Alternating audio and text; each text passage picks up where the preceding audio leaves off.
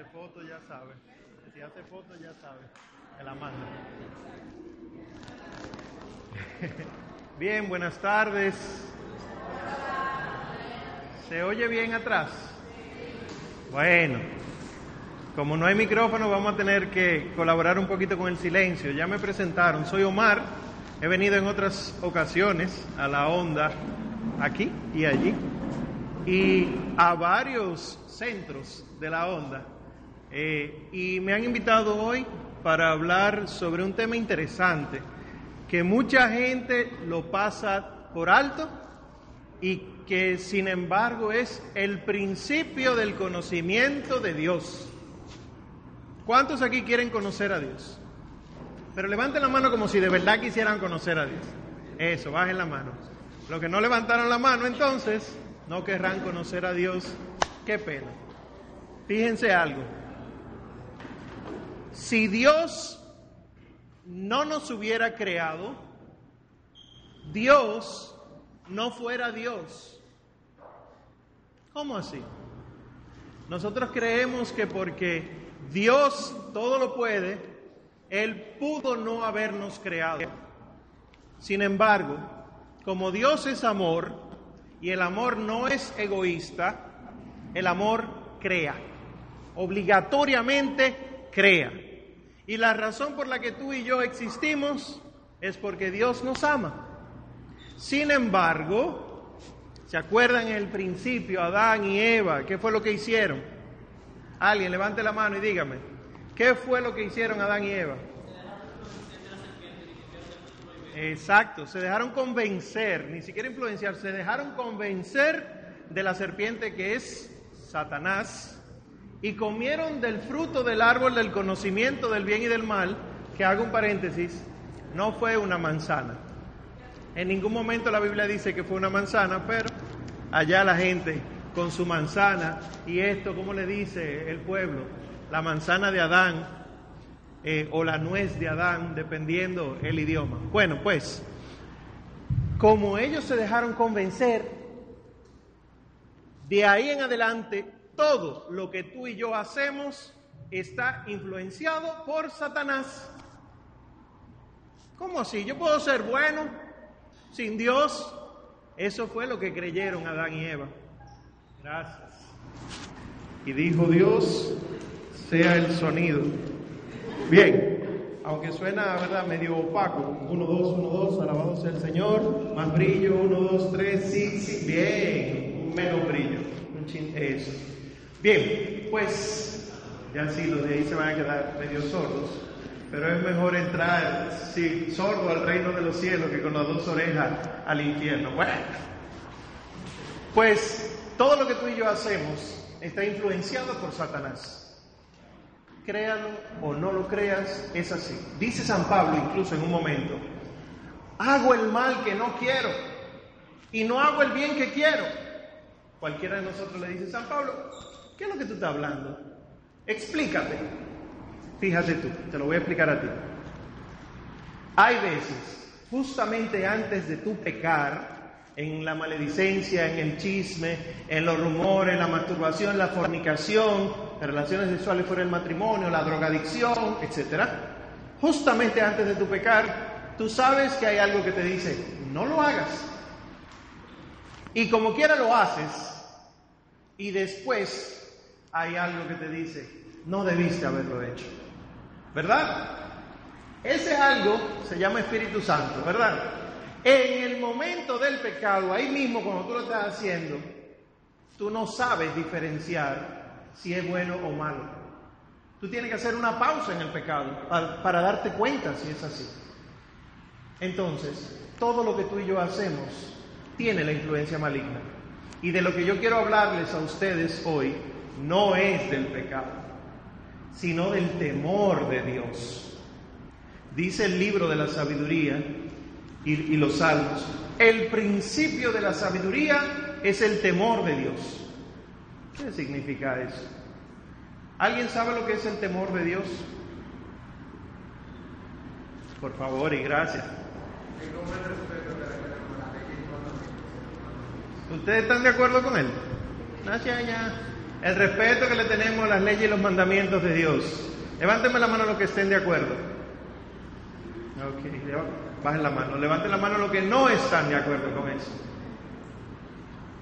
Levanten la mano los que no levantan nunca la mano, por favor. Qué triste su caso, que bajen la mano. Pues miren, sí, el temor de Dios es el respeto que le tenemos a Dios por amor. Uno puede decir sus leyes, sus normas, pero realmente es a Dios. A diferencia de el temor a Dios, que es tenerle miedo a Dios. Si alguno de ustedes tiene un papá que es pegón, que habla duro, mal hablado, peleón, ustedes muchas veces se acercan a él con miedo. Ahora, si ustedes tienen un papá que es cariñoso, o una madre que es cariñosa, que siempre está ahí, aunque es firme y te dice, no, tú sabes que tú no puedes hacer eso, pero es amorosa, tú te acercas a él o a ella con confianza, pero sin faltarle el respeto. Eso último se llama temor de Dios cuando lo hacemos hacia Dios. Pero ¿qué sucede? Que como nosotros hacemos el bien, no hacemos, perdón, el bien que, se supone que debemos querer, pero hacemos el mal que no queremos, a veces confundimos el temor de Dios con miedo. Y hay muchos de nosotros que tomamos dos actitudes cuando no entendemos a Dios. O nos sometemos porque nos dicen que hay que someternos a Él. No, allá en el grupo dicen que nosotros tenemos que cumplir los mandamientos. Uno de los mandamientos es asistir a misa los domingos. Y el que no asiste a misa los domingos, ¿sabe lo que le pasa? Se muere espiritualmente. Y por eso es pecado no asistir a misa los domingos. Hay que asistir a misa los domingos. Cierro paréntesis. Nunca lo abrí, bueno, imagínense que lo abrí. Pero muchos venimos a misa porque hay que ir a misa. Imagínate que tú eres mi mejor amiga, mi mejor amigo, y tú dices, yo tengo que ir a visitar a Omar para que él no me pelee.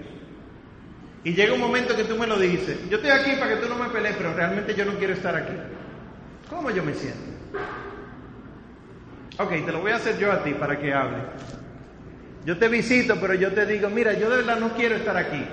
Pero vengo aquí porque yo soy tu amigo y, de verdad yo no quiero que tú me pelees esta semana. ¿Cómo tú te sientes?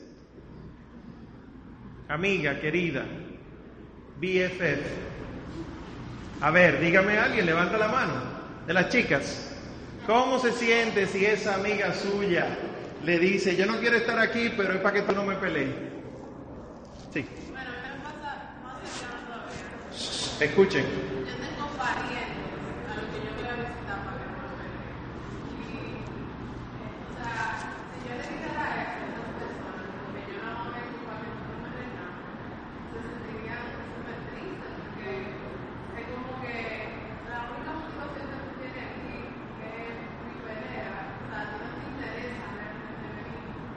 no te interesa verme, no te interesa quererme, a ti lo que te interesa es que yo no te pelee.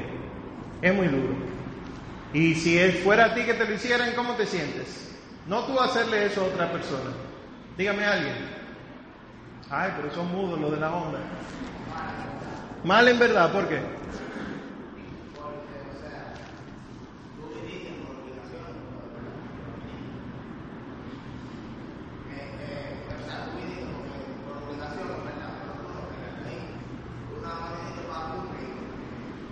Imagínate entonces, sí, no hay problema.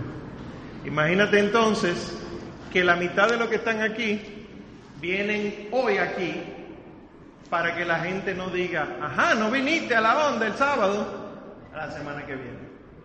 ¿Cómo se puede sentir la otra mitad? Son mudos los de la onda, señores.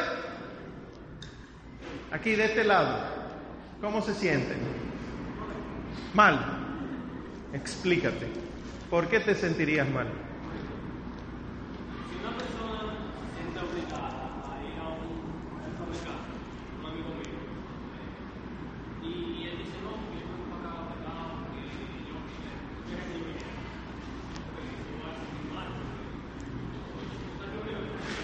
Claro, si tú te enteras que vino obligado, te sientes mal. Ahora le voy a tirar un chin de sazón.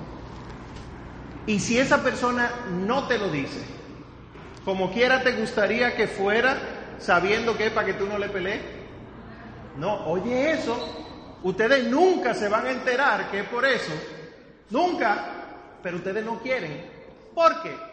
¿Cuál es la diferencia de yo visitarte a tu casa queriendo y no queriendo? ¿Cuál es la diferencia entre esas dos cosas sin yo decirte que es queriendo o no queriendo? Bueno, yo no tenía planificada una respuesta, Ah, está bien. pero eh, Yo lo agarro. Yo agarro, me da corriente a mí, tranquila. Ah, bueno, ya no tenía planificada la respuesta, pero yo me sentí, ok, la pregunta otra vez. Los nervios, señores. El. Si yo voy a tu casa queriendo y si yo voy a tu casa sin querer, no me interesa, ¿cuál es la diferencia en mi actitud? Tú nunca te vas a enterar de que yo no quiero o que quiero. Pero es una condición obligatoria que yo no me entere porque tú te No, das tú no te vas a enterar. ¿Cómo tú te das cuenta? La actitud de esa persona, ¿Cuál sería mi actitud? seca, sin, Seca. Seguir, sin seguirte la conversación. Desinteresada. Exacto. Exacto. Y así. Y así sucesivamente.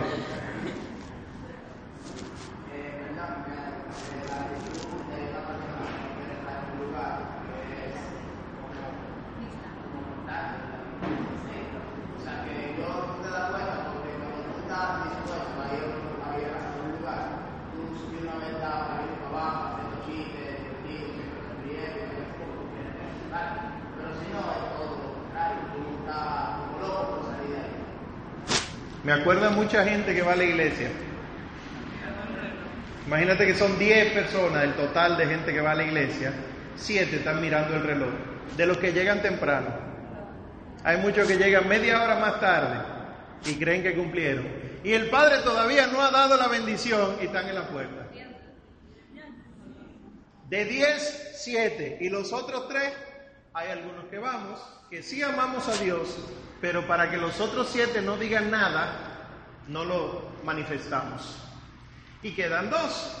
Hay otros que vamos y sí estamos convencidos de las cosas de Dios y sí amamos a Dios, pero los otros dicen, eso Omar que es medio loco, el, primer fanático, ahora el cura. Claro, el cura. El primer padrecito, ella primer monja, más papita que el papa. Y los que hacemos la cosa según el amor de Dios, estamos mal. Los que venimos a la onda porque amamos a Dios y no tanto al hermano, sino porque yo quiero encontrarme con Dios, estamos mal.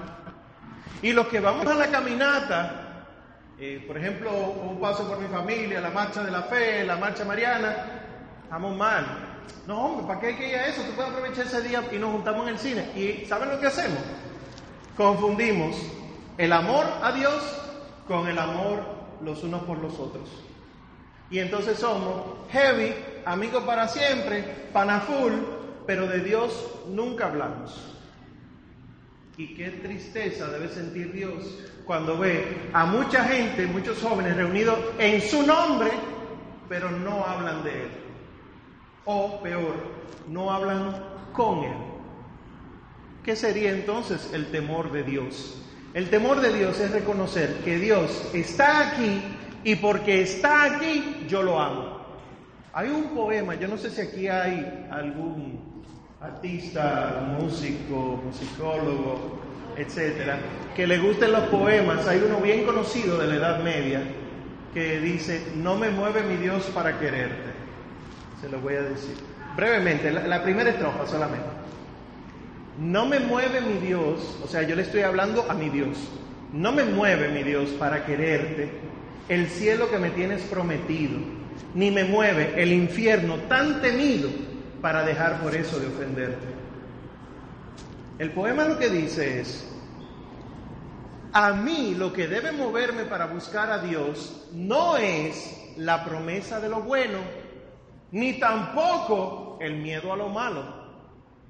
Así como yo te dije, si tú vas a mi casa por compromiso, yo me siento mal, pero igual si yo te digo, Si tú vas a mi casa nada más por las habichuelas con dulce de mi mamá, yo me siento mal.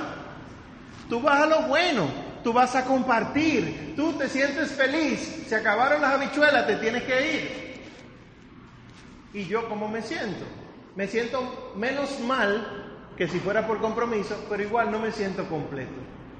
Ahora, si tú vas porque me quieres, porque yo soy tu amigo, porque de verdad yo te importo, pues entonces la cosa es diferente. Pues en ese sentido, si ustedes recordarán los siete dones del Espíritu Santo, el último don que se menciona es el temor de Dios. Y el temor de Dios debe hacer que tu corazón se mueva a Dios. ¿En qué consiste de manera práctica?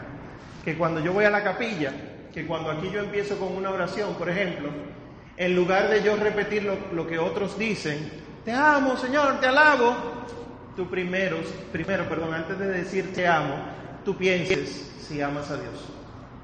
Y cuando tú descubras que tú no amas a Dios, porque le voy a decir una cosa, yo le puedo preguntar ahora, ¿quién ama a Dios? Si ustedes levantan la mano y revisamos el alma de cada uno y vamos a hacer.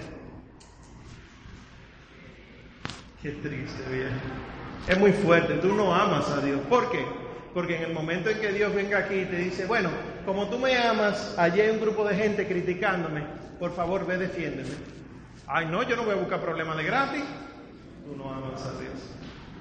Cuando tú estás con los amigos del colegio, o si alguno ya entró a la universidad, de la universidad, que tú tienes una actividad aquí la semana que viene, tú a ellos no lo invitas porque tú sabes que ellos se van a burlar de ti. O en tu casa, por ejemplo, eso me pasa a mí.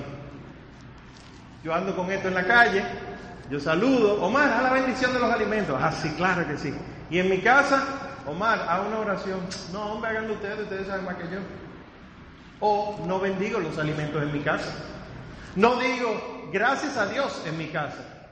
Ni digo, aquí alguien tiene ahijados. Levante la mano los que tienen ahijados.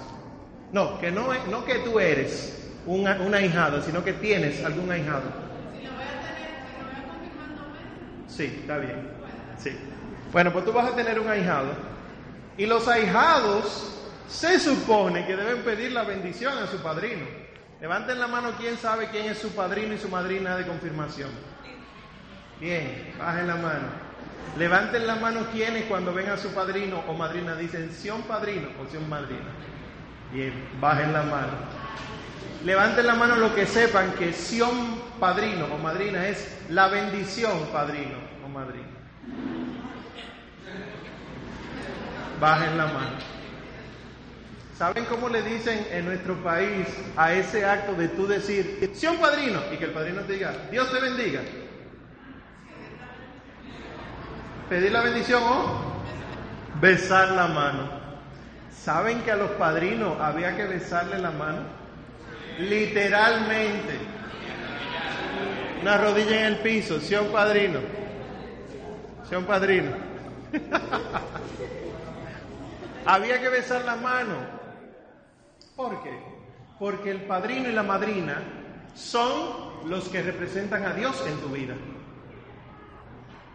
¿Qué? Mi tía esa que yo sé que ha hecho de todo, sí. Mi tío, el que ni siquiera va a misa, bueno, eso ya son problemas de él. Pero se supone que sí. Porque ellos están vinculados a ti por el sacramento. Entonces, ¿qué pasa? Cuando tú vas a orar, te arrodillas. Eh, muy bueno, yo no lo había visto. Te arrodillas y piensas en Dios el temor de Dios en tu corazón hace que en vez de tú empezar a hablar como un loco, te pido Señor esto, te pido lo otro, te pido pero mamá, tú primero hagas silencio y diga, yo soy un tollo, Señor. Yo no sirvo. Yo sin ti no soy nada porque tú eres el bueno y yo soy el malo. Y diría el Salmo 50, el salmo que se le atribuye a David. Si hay un juicio, en el juicio tú resultarás inocente. Yo resultaré culpable rocíame con el hisopo. ¿Saben lo que es el hisopo? No esto de aquí, por Dios. Cochinos, todos. Eso no se hace. El hisopo es lo que usa el Padre para asperjar agua. Y el Salmo dice, rocíame con el hisopo y quedaré limpio. Lávame, quedaré más blanco que la nieve. ¿En qué momento en la iglesia a ti te lavaron? ¿En qué momento? En el bautismo, no bautizo, bautismo. En el bautismo te, te lavaron y se te perdonó el pecado original. Ya tú no tienes el pecado original, pero tú sí tienes la inclinación al mal. ¿Cómo así? A mí, por ejemplo, a mí se me fracturó un ligamento de ahí, se me desgarró. Miren cómo está ese pobre dedito. No tiene ni, ni una semana de que me quitaron la inmovilización. Miren cómo debe ser el dedo. Este dedo ya se consolidó. El cirujano de mano me dijo, ya tú no tienes que usar el inmovilizador, lo que tienes que hacer es ejercicio para que no se siga inflamando. Ya yo no necesito el inmovilizador, pero miren cómo se quedó el dedo. Cuando tú y yo pecamos por el pecado original, se nos perdonó el pecado, pero en nosotros quedaron las marcas de la caída. El sucio de haberse tropezado quedó. No se te fracturó ningún hueso, pero se te quedó el dolor.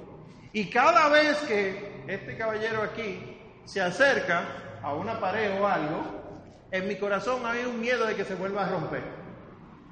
Porque yo estaba desde enero hasta el lunes pasado con un inmovilizador ahí que además de yo parecer muy fino haciendo las cosas con el dedito así, realmente era difícil hacer cosas porque yo soy diestro. Yo uso la mano derecha y hasta escribir era un lío, yo no sabía dónde meter el dedo. Y yo tenía que escribir así. Imagínense bañarse. Imagínense lavarse la cara, imagínense comer. Y dormir era un lío porque yo duermo así. Yo no podía dormir así. Yo tenía que dormir así. Pues, así mismo, como tu alma fue perdonada, así mismo queda en ti un dedito doblado. Que durante toda mi vida hasta que yo me muera, yo voy a recordar que esto en un momento me hizo daño y me dolió, y que como quiera yo puedo usarlo, pero quedó la marca del daño. Pues, ¿qué es el temor de Dios? El temor de Dios es reconocer que tú siempre vas a tener el dedito así. Pero que a pesar de eso Dios te sanó el dedito. Y tú puedes usar el dedito. Pero saber que no puedes usarlo para mal el dedito porque se va a fracturar de nuevo. ¿Cuándo se te fractura el dedo? Y ya poniéndolo en un lenguaje espiritual. ¿Cuándo se te fractura nuevamente el alma?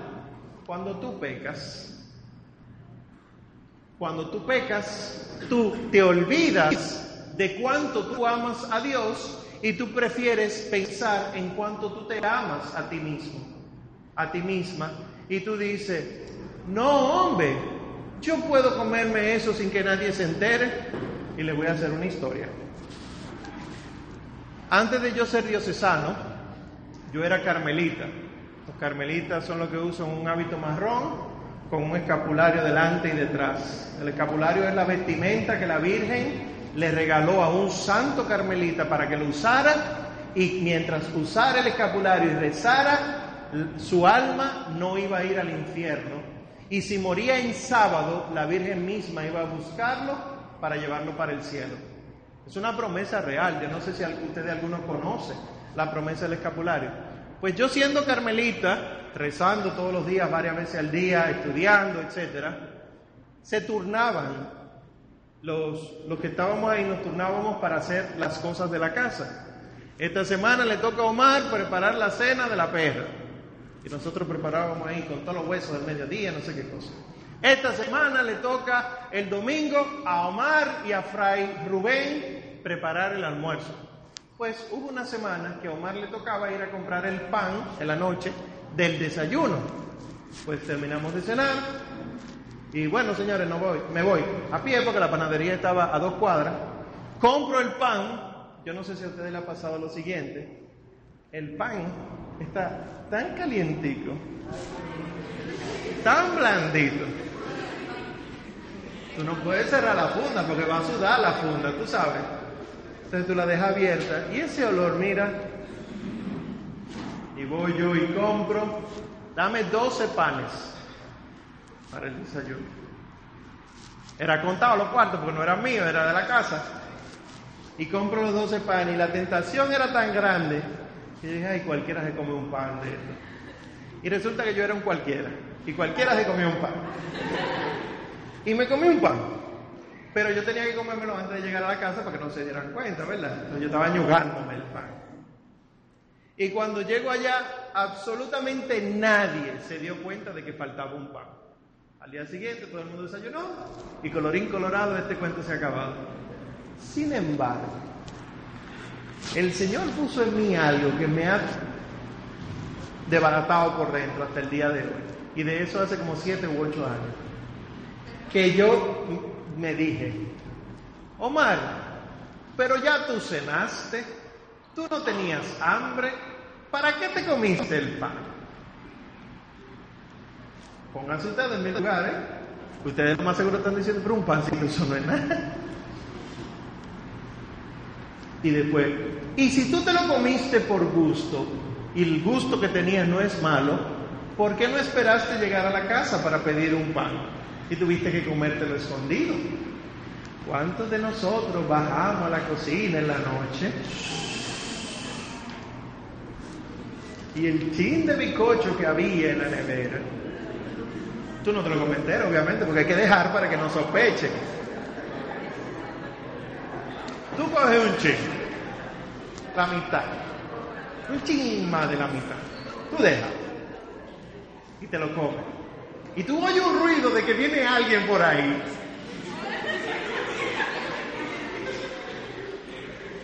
De una sola cucharada, mira.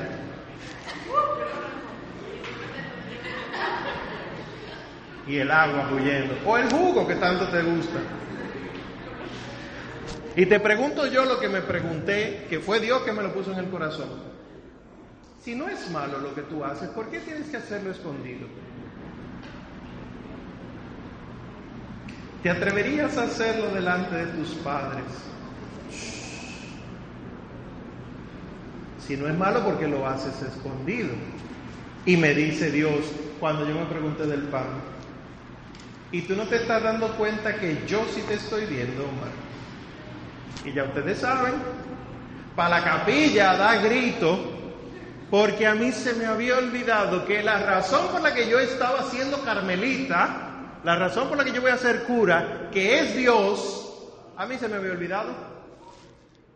Yo estaba haciendo cosas olvidándome de que Dios me ve. Qué cristiano, qué futuro cura. Ahora voy a trasladarlo a su realidad. Qué cristianita usted, mi hermanita, que cuando no viene aquí usa una ropa que sabe que no debe usar, que para venir acá no se la pondría. Pero no, estoy hablando de nadie aquí, estoy hablando de alguien que usted conoce, que no es de aquí, no viene la onda. ¿Qué cristianito usted, mi hermano? Que en el chat del grupo, que con la familia, y aquí usted es todo un santico en su lenguaje, pero con los tigres usted dice más mala palabra que el diccionario de mala palabras de Latinoamérica. Ese diccionario no existe. Y te pregunto yo, ¿y no te está viendo Dios?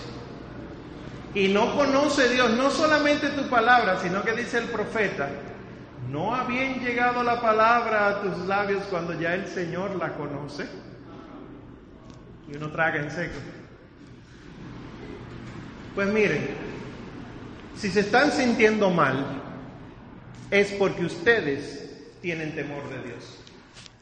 Pero si hay alguien aquí que no se está sintiendo mal, hagan una pausa y revísese. ¿Por qué? Porque Satanás es el que dice mentira para hacerte creer que lo que él dice es verdadero. Y entonces tú estás tranquilo, tú estás tranquila, pecando y dices, no hombre, Dios me lo perdona. Y entonces cuando te falta temor de Dios, hay dos cosas que suceden en ti y en mí. La soberbia y la presunción. ¿Qué es la soberbia?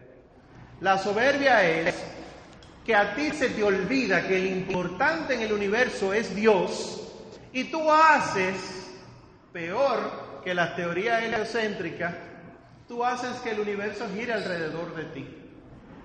Copérnico se equivocó, mi querido. No se gira alrededor del sol, sino alrededor de ti. Porque es que tú eres importante. De hecho, todo lo que los otros dicen es porque tú cruzaste por ahí. Bendito sea Dios que tú fuiste una diosa misericordiosa y te apiadaste y cruzaste por ahí. Hay quienes no se comportan así, pero sí lo sienten. Eso es porque yo estoy aquí. ¿Tú sabes por qué esto funciona? Porque yo vine. A que si yo no hubiera venido no resuelve. Y tú engrandeciéndote, soberbio. ¿Y qué es la presunción? La presunción es abusar de la misericordia de Dios. ¿Qué es eso? Yo sé que es pecado, pero yo voy a ir la semana que viene a confesarme. Eso es abusar. ¿Por qué? Yo sé que Dios me va a perdonar porque Dios me ama. Y eso es pecado peor que el que tú estás cometiendo. ¿Por qué? Porque una cosa es pecar y otra pecar contra la misericordia. Pecar contra la misericordia de Dios es grave porque tú estás alimentando lo negativo en ti y llegará un momento que te volverás indolente e indiferente y la presunción te va a llevar al vicio. que es un vicio? El vicio es el pecado, y oye esto porque tú y yo caemos en vicio, el pecado que tú y yo cometemos tan constantemente que llega un momento que el cuerpo lo asume como normal. ¿Cómo qué? En mi familia siempre se han dicho mala palabra. Así que no, y perdón por la palabra que voy a usar, pero es para hablar el lenguaje que ustedes hablan. Así que no me vengan a recriminar porque yo dije coño. Y resulta que esa palabra sí es obscena y que a Dios no le gusta. Y la usamos o decimos. Bueno, lo que pasa es que es propio de la edad de nosotros ser así como sexual, usar, usar eh, ropa ajustada, eh, mandarse videos. Esos chats, esos chats, sobre todo los varones, esos chats, con la T al final, chat, esos chats, bórrenlo. Y ahora voy a hablarle a cada uno individual y a las chicas también. Porque aunque los chats de los hombres son más de videos y de imágenes, los chats de las mujeres suelen ser más de palabras y de chismes. Pero oigan lo siguiente, te da miedo, te da vergüenza decir, señores, vamos a cerrar este chat porque nos estamos haciendo daño. Ahora yo te digo a ti individual, cuidado, que si tú te mantienes en ese tipo de cosas, a ti se te va a pedir cuenta. ¿Por qué? ¿Para qué quiero estar yo en un chat que me alimenta mi pecado? Si mi pecado es la pornografía, en ese chat lo que más mandan son imágenes pornográficas o de mujeres semidesnudas. Yo no necesito eso para pecar. Ya mi pecado viene de por sí y yo voy a estar en un grupo que me alimenta eso. Yo sé que yo soy chimosa. De hecho, yo creo que a mí me van a dar el soberano de mi promoción. Porque yo soy la chimosa. ¿Y a ti te gusta estar en un chat, en un grupo que se alimenta a eso? No. Cuidado, porque estás apagando la llama del temor de Dios. Los siete dones son importantísimos, pero el principio de la sabiduría es el temor de Dios. Tú quieres ser sabio como Salomón. Tú quieres gobernar, si te toca, por ejemplo, trabajar en una empresa como jefecito, jefecita, si a ti te toca liderar un grupo, por ejemplo, la Onda, lo que son dirigentes de Onda aquí, tú quieres gobernar como el rey David gobernaba, entonces tienes que tener temor de Dios. ¿Cómo tú alimentas eso? Y ya yo acabo con esto. ¿Cómo tú puedes fomentar el temor de Dios para que no sea una teoría que yo vine a hablarle a ustedes hoy? Primero, hay que ir a buscarlo. ¿Cómo así? Si tú tienes calor, que hace calor, y te dan deseo de un heladito. El nuevo, el sabor de, temporada de helado con más bueno que está, de coco con dulce de leche. Valga la promoción. Si tú tienes calor y tienes deseo de un heladito, ¿cómo tú te, cómo tú te quites ese gusto? Comprando el helado. Porque yo puedo ir a tomarme un refresco en el colmado y todavía tengo el, deseo de comer helado. Y puedo atiborrarme de refresco, de jugo, de pizza, de hot dog. Y el deseo del helado hasta ahí. ¿Cómo se me quita? Comprándome el helado. Esta noche tenemos deseo de bailar. Nosotros deberíamos salir a dar una bailadita. ¿Qué ustedes creen? Sí. Y se baraja todo. Porque no se puede salir, estamos en cuarema, uno no puede estar ¿verdad? En, en, en desorden en la calle, sino recogido en el espíritu, orando. Y tú tienes todo el deseo de bailar. ¿Y qué tú haces? Aguantar. ¿Y cómo se te quita ese deseo? Bailando. Yo, yo pongo el celular en mi casa y bailo en la bañera, a mí no me importa. Si hay que bailar, se baila. Y te digo yo ahora, y si tú tienes deseo de ser santo, ¿cómo tú te, quitas ese gusto? Mm, ¿Dándole a tu cuerpo alegría, Macarena? ¡Ey! No. Pues el temor de Dios tú lo puedes fomentar en tu vida. Si el temor de Dios es reconociendo que Dios es grande y que yo soy un sucio pecador, tú empiezas haciendo dos cosas en tu oración, por ejemplo, en la oración que vamos a tener ahorita, un primer momento debe ser de reconocer lo grande que es Dios. Él no necesitaba crearte. ¿Para qué? Pero quiso crearte. Si tú te fijas en lo mal que tú tratas a Dios, Dios debería decir, saliéndole un rayo del dedo, tú no existes. Tanto que molesta, chimosa, vieja. Se me está durmiendo allá atrás. Y al final, ¿cuánto quedaba?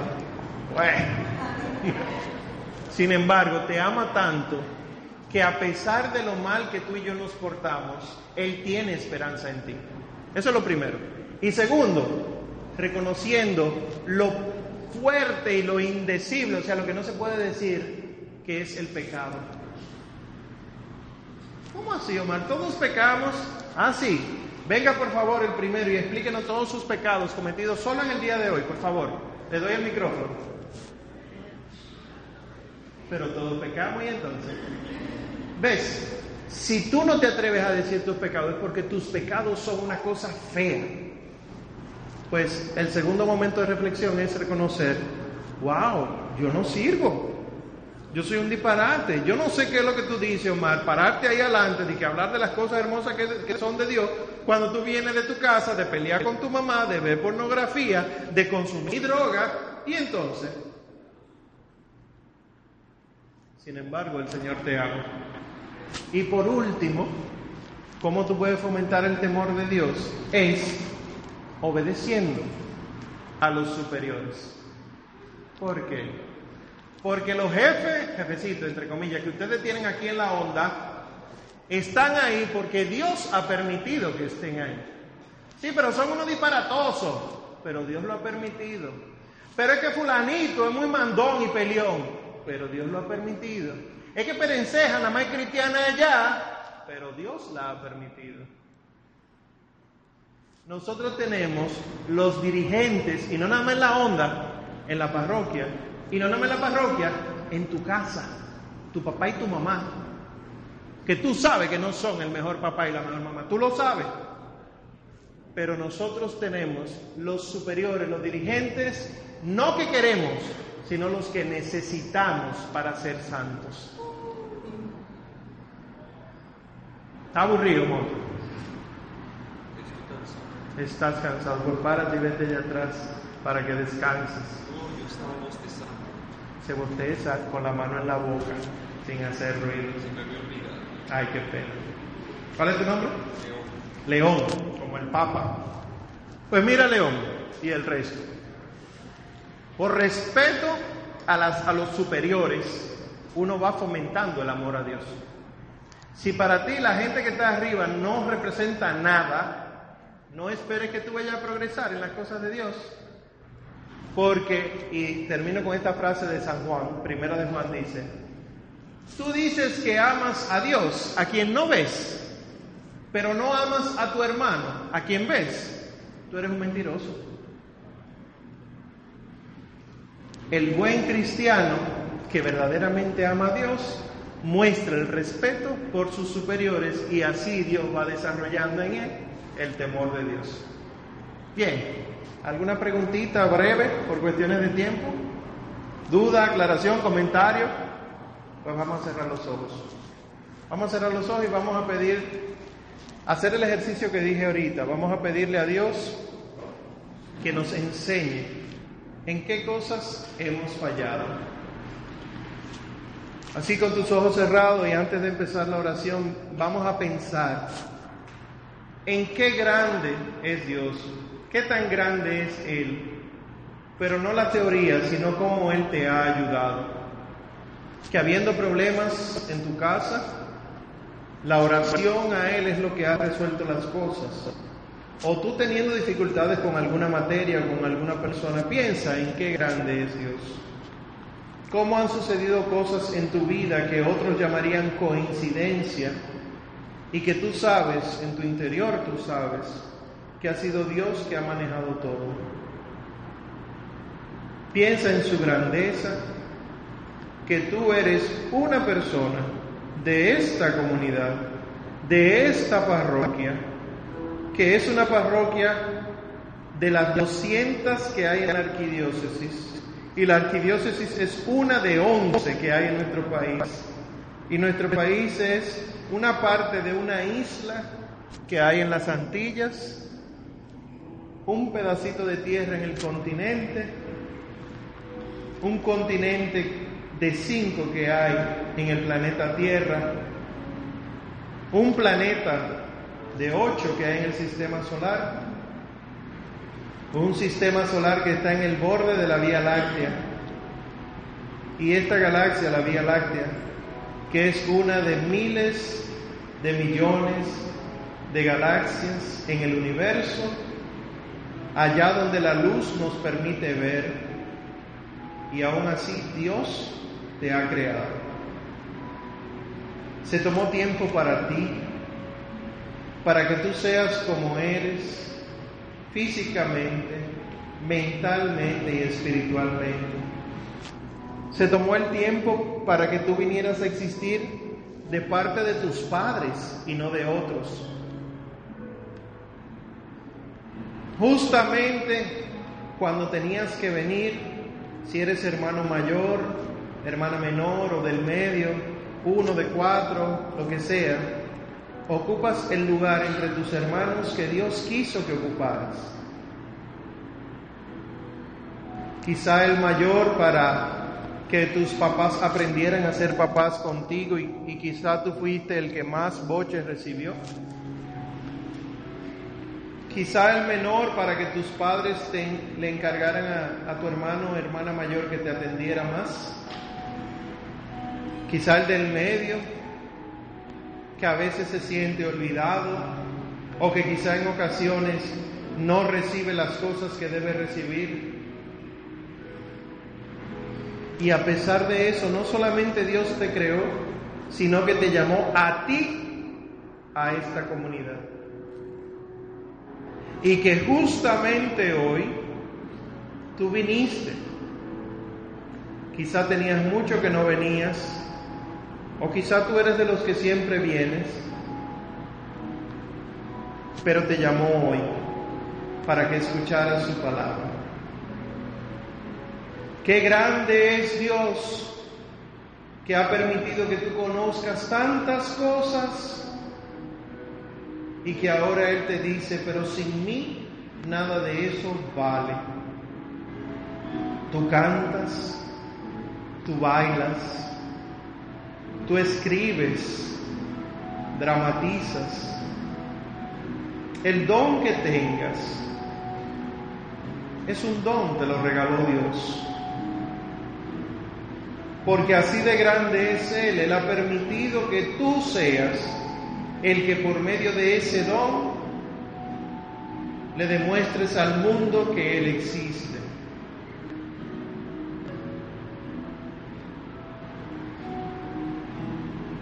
Sin embargo, lo más fuerte de todo esto es que en ocasiones tú crees que esas cosas que tú haces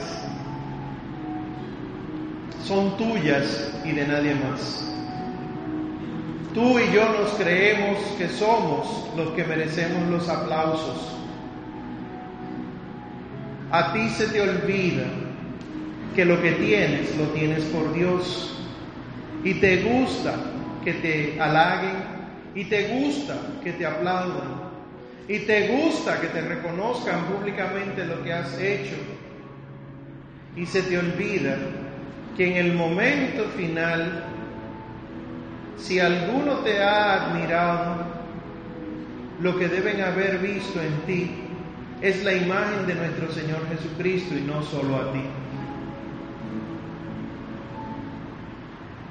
Dios es tan grande y tú te olvidas de Él. Y tú te pones en el lugar de Dios y te crees más grande que Dios. Qué horror que este pequeño Dios que tú eres, que tú dices que eres, peca, miente, roba ideas, roba cosas materiales, roba emociones de los demás con una palabra hiriente, maltrata. ¿Qué Dios es este? Señor, te pedimos que no tomes en cuenta nuestras vidas malas, que no tomes en cuenta lo mal que nos portamos, sino que nos enseñes a mirarte a ti. Que así como los ángeles, todas las jerarquías angélicas, serafines y querubines, tronos, dominaciones, principados, virtudes, potestades, arcángeles, y ángeles, todos se postran delante de ti y reconocen que tú eres el Señor de todo. Que los santos todos, San Juan Bautista, Santa Teresa de Jesús, San Agustín, San Pío de Pietrelcina, San Juan Pablo II, Santa Teresa de Calcuta, todos los santos, lo único que tienen como mérito es que dejaron que tú fueras tú en sus vidas. A ti te pedimos, Señor, te pido, Señor, que los dones que me has regalado, que tú hagas que yo pueda mostrarte a ti a través de ellos. Señor, que si a mí me gusta escribir, que yo pueda escribir cosas que a las personas le hagan bien y no que le hagan mal que si yo escribo poemas que hacen que las personas se sientan tristes, sin esperanza o deprimidas, que tú pongas en mí un espíritu nuevo, que tú pongas en mí un corazón nuevo y que pueda yo escribir cuentos, prosa, poesía que haga que los demás quieran ser felices y hagan a otros felices. Si yo dibujo, como es mi caso, Señor, y yo dibujo calaveras, serpientes, dragones y cosas que aterran, pon en mí el deseo, Señor, de dibujar para otros las cosas que le hacen felices, retratos o caricaturas buenas, paisajes, animales, todo lo que tú has creado, pero para que otros sean felices. Si yo bailo, si yo canto, que trate de alejarme de las cosas que no te hacen bien ni me hacen bien, Señor. Estas canciones que hablan de suicidio, de desesperanza, de Satanás, cámbialas, Señor. Que yo pueda cantar y bailar cantos de amor, de fe y de esperanza. Que yo pueda bailar y cantar para que el mundo sepa que tú existes. Que yo pueda actuar, que yo pueda enseñar, estudiar, reconociendo que tú eres el grande y el poderoso. Qué grande eres tú, Señor. Qué grande es tu amor por mí. Si en este momento te sientes cansado, pues siéntate mejor o si quieres cambiar de postura, ponte de pie o de rodillas, pero ahora vamos a reconocer lo grande que es Dios. No te distraigas con el cansancio, no te distraigas con el de al lado ni el del frente, sino que ocupa tu mirada en Dios. Que el dolor del cuerpo, que el cansancio no importe. Señor, que tú eres mi vida, que tú eres la razón de mi existir Mírame con amor. Mírame, Señor, el corazón. Mira mi vida y pon en mí el amor que tú me pides que le, des, que le dé a los demás. Dame, Señor, todo lo que tú me pides y entonces pídeme lo que tú quieras. Enséñame a amarte tanto, tanto, que los demás vean en mí un motivo para convertirse y ser mejores. Enséñame a estar tan introducido en tu corazón, Señor, que cuando alguien tenga problemas sea a mí que me busquen y que cuando yo hable con ellos sea de ti que hable. Engrandece en mí, Señor, el deseo de conocerte más.